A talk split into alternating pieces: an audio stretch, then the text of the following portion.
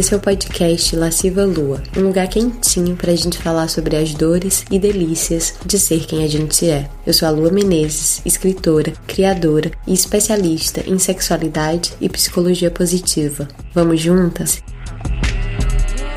Oi, deusa! Bem-vinda a mais um episódio erótico. E o conto de hoje é um conto que trata de um tema polêmico. A gente vai falar de traição. Esse conto ele foi enviado lá na minha newsletter, a newsletter lasciva. Então, se você ainda não recebe esse conteúdo suculento, é só assinar. A newsletter é gratuita, você não precisa fazer nada além de deixar o seu e-mail. Você pode ir lá no meu Instagram ou no meu site e se cadastrar, é muito fácil. E agora, sem mais delongas, vamos pro conto.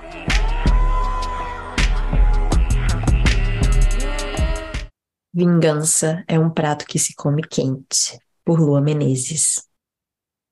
Foi quando eu tava com um pau inteiro de Gabriel na minha buceta que senti um prazer novo, perverso, quente, com gosto de vingança. E pensar que pouco tempo atrás ele me perguntou: Cadê seu namorado? E respondi: Deixei em casa, como se ele fosse uma coisa, uma bolsa, um documento inspirado, uma peça dispensável. Foi a primeira vez que falei assim dele. A primeira vez que senti vontade de machucá-lo. Eu, que vivia em sua defesa, listando suas qualidades para as minhas melhores amigas que do outro lado da tela, da mesa, do sofá, me escutavam sem acreditar em uma palavra, uma com olhar de piedade, a outra com olhar de impaciência. Eu não sabia qual das duas me irritava mais. Claro que elas não acreditavam no que eu dizia, porque a lista das supostas qualidades do meu namorado vinham sempre depois de um desabafo cheio de lágrimas. O motivo mudava, mas a mensagem era sempre a mesma. Ele estava certo e eu errada. Um exemplo. Uma vez foi sobre eu ter sorrido demais numa festa, e ele disse que eu era muito permissiva. Outra vez foi porque meu vestido era muito curto, Outra vez foi por ele ter ouvido rumores que o meu ex-ficante tem um pausão. E ele acabava sempre me pegando desprevenida com esses ataques. Num momento estava tudo bem, num outro já não estava mais. E eu me desconcertava, me desestabilizava. E quando eu não sabia o que responder, ele crescia superior e dizia: Tá vendo? Nem resposta você tem. Eu não tinha resposta porque tudo me parecia absurdo e pequeno e machista, mas na boca dele viravam falhas imperdoáveis. Ele aumentava a voz, eu chorava. Depois das brigas, ele sempre arrumava o que fazer. Ia jogar futebol, videogame, sumia, silenciava, me deixava sozinha. E essa solidão era a sua estratégia mais certeira. Eu não acreditava nas suas críticas mas eu acreditava no seu abandono. Eu tinha medo dele. Medo de que ele me deixasse, medo de nunca mais ser amada. E aí eu recuava, mandava mensagem, pedia desculpa, mesmo quando eu não achava que eu tinha que pedir. Eu comecei a ter vergonha disso, de mim, das minhas atitudes. Com o tempo, eu parei de contar para as amigas porque elas começaram a apontar verdades duras demais que eu não queria ver. Elas me diziam para deixá-lo e era aí que eu começava a lista das suas supostas qualidades. Quando é bom, é tão bom, eu justificava. Mas quando é ruim, é tão ruim, elas respondiam. Eu já tinha decidido que não ia contar mais nada, mas hoje precisei, porque quando eu saí do banho, eu vi o celular dele em cima da cama, e ele nunca largava o celular assim. Bem na hora, uma notificação chegou. Amanhã, mesma hora, eu levo vinho. Dizia a mensagem de um contato intitulado apenas F. Não resisti. Vi o resto. Eu, que sempre defendi a privacidade um do outro, me vi vendo o resto. No meio das mensagens trocadas, ele chamava F de safada. Uma palavra só, capaz de me dilacerar por dentro. Porque era assim que ele me chamava, era assim que me mandava bom dia. Oi, safada. Mandei um print para as amigas, que são um casal e moram juntas, e elas responderam prontamente: Vem pra cá. Eu me vesti e fui. Ele, sentado na frente da TV, estranhou me ver arrumada e perguntou onde eu estava indo. Vê as meninas, respondi, controlando a voz.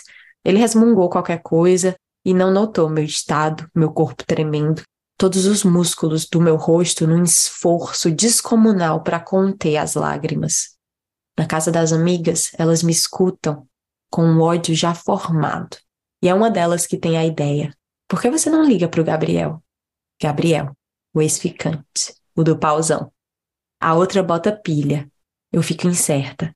Mas alguma coisa me excita nessa ideia. O poder de transgressão, de revanche.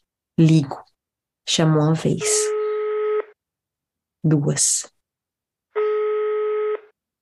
Três. Eu tô quase apertando o botão de desligar quando a voz de Gabriel atende um alô surpreso. Meia hora depois, estou no seu carro. E ele me pergunta onde está meu namorado e digo que deixei em casa e peço para ele me levar para a sua. Ele pergunta: Tem certeza? E respondo sim. Quando a gente se beija na sua cama, é um beijo familiar e novo ao mesmo tempo. Ele vai com calma, me dando espaço para desistir. E eu acho bonito isso o quanto ele me dá espaço para desistir. Mas a cada roçar dos seus lábios nos meus, minha certeza cresce quente. Quando ele sente meu sim como um sim inteiro, ele se transforma. Seu corpo vem forte, tatuado, me agarra, me enlaça. Vai tirando minha roupa como quem visita um lugar bonito. Depois de muito tempo distante, ele para, me olha, suspira, relembrando as curvas da minha bunda, o cheiro da minha nuca, o gosto da minha buceta.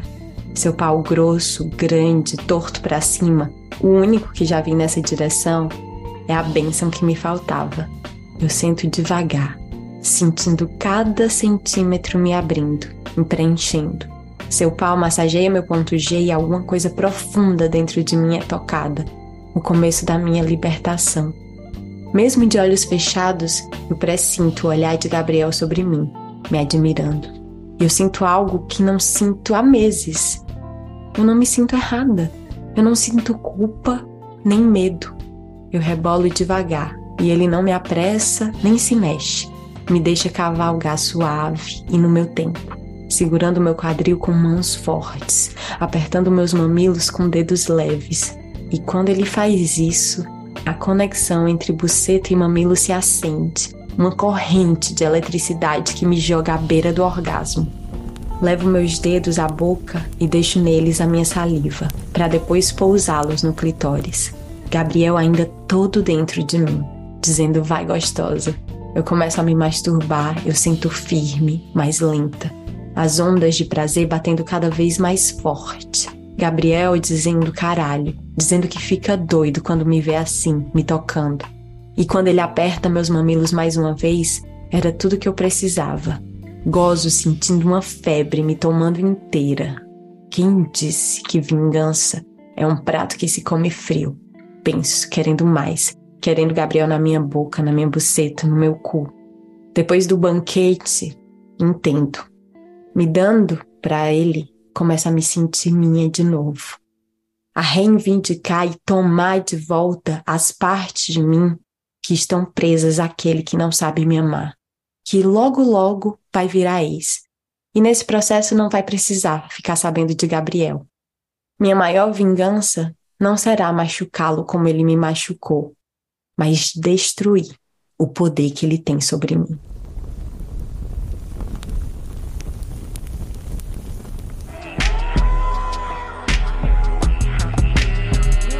Eita!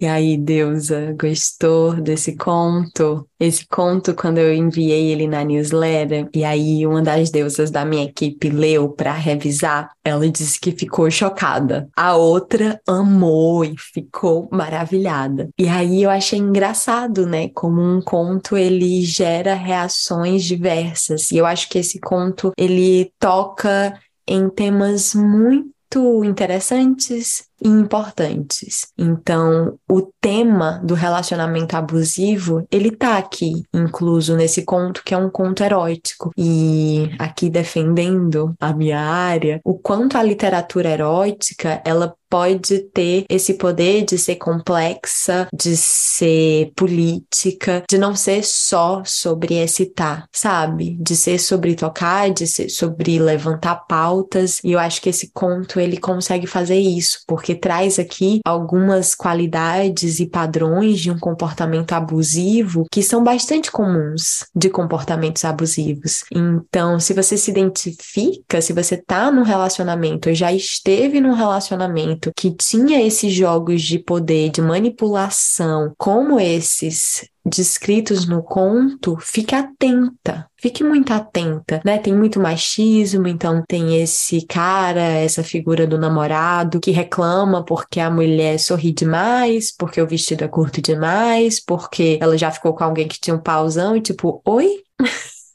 Ai, como a masculinidade é frágil, né? E ao mesmo tempo toca nesse tema da traição, que para algumas pessoas é um tema binário, é um tema que é sobre certo ou errado, e eu espero, pelo menos com esse conto, conseguir levantar o questionamento. Será que é só certo e errado? Porque aqui nesse conto eu tô 100% do lado da mulher. Eu tô junto com as amigas, dizendo, vai lá, traz sim.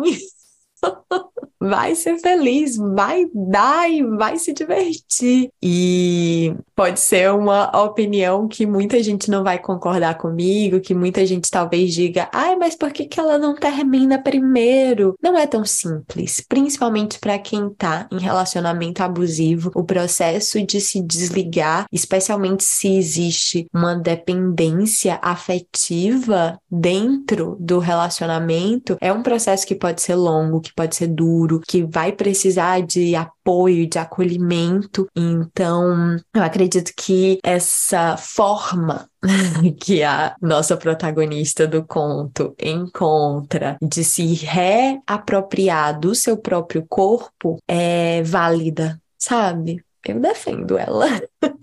Ela fala, né? Eu gosto muito disso porque é uma coisa que eu já senti, eu não escrevi à toa, né? Quando ela dá para outro, na verdade ela começa a se sentir dela de novo. Eu acho isso muito forte porque eu já senti isso no meu próprio corpo de uma maneira muito forte, né? Eu já senti que eu tava ali retomando partes de mim que estavam ligadas a uma pessoa que não sabia me amar, que me manipulava, que me traiu, enfim, que era super ciumenta e eu me senti me reempoderando de mim e do meu corpo quando eu consegui me conectar sexualmente com outra pessoa. Então eu acho que o sexo também tem essa redenção possível, também tem essa potência, sabe? E isso demanda que a gente olhe para esse tema com um olhar crítico, sem cair talvez em tantos moralismos, sabe? Porque quando a gente fala de traição, é um tema complexo, é um tema que muitas mulheres já sofreram por causa disso, né? Mas ao mesmo tempo há casos e casos. Inclusive, eu recomendo muito o livro da Esther Perel que se chama Casos e Casos.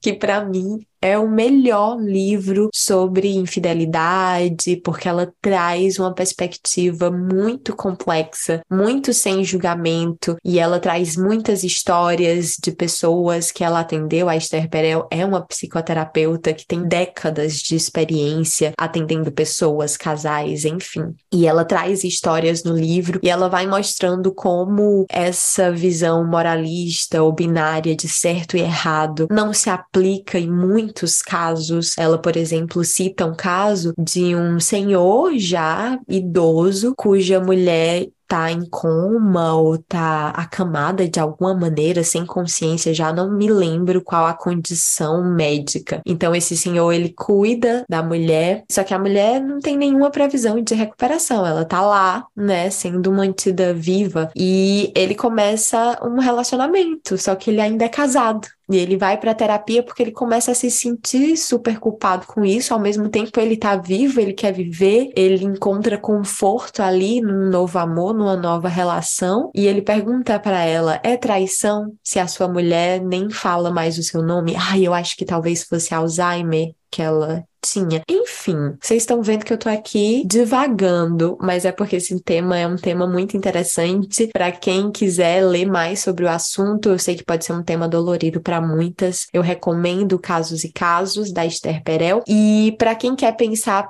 para além desse próprio conceito de traição, que é uma palavra forte, né? E é uma palavra que está ligada à monogamia. Então, para quem quer ir além, eu tenho uma live sobre não monogamia no YouTube. E aí, nessa live, eu falo e desmistifico um pouco a não monogamia, eu explico a origem da monogamia. Enfim, é um tema que dá pra gente conversar por horas, mas esse é o episódio erótico, então. Quem sabe depois eu gravo um outro episódio sobre isso. Mas espero que você tenha gostado, que o conto tenha sido gostoso e até o próximo.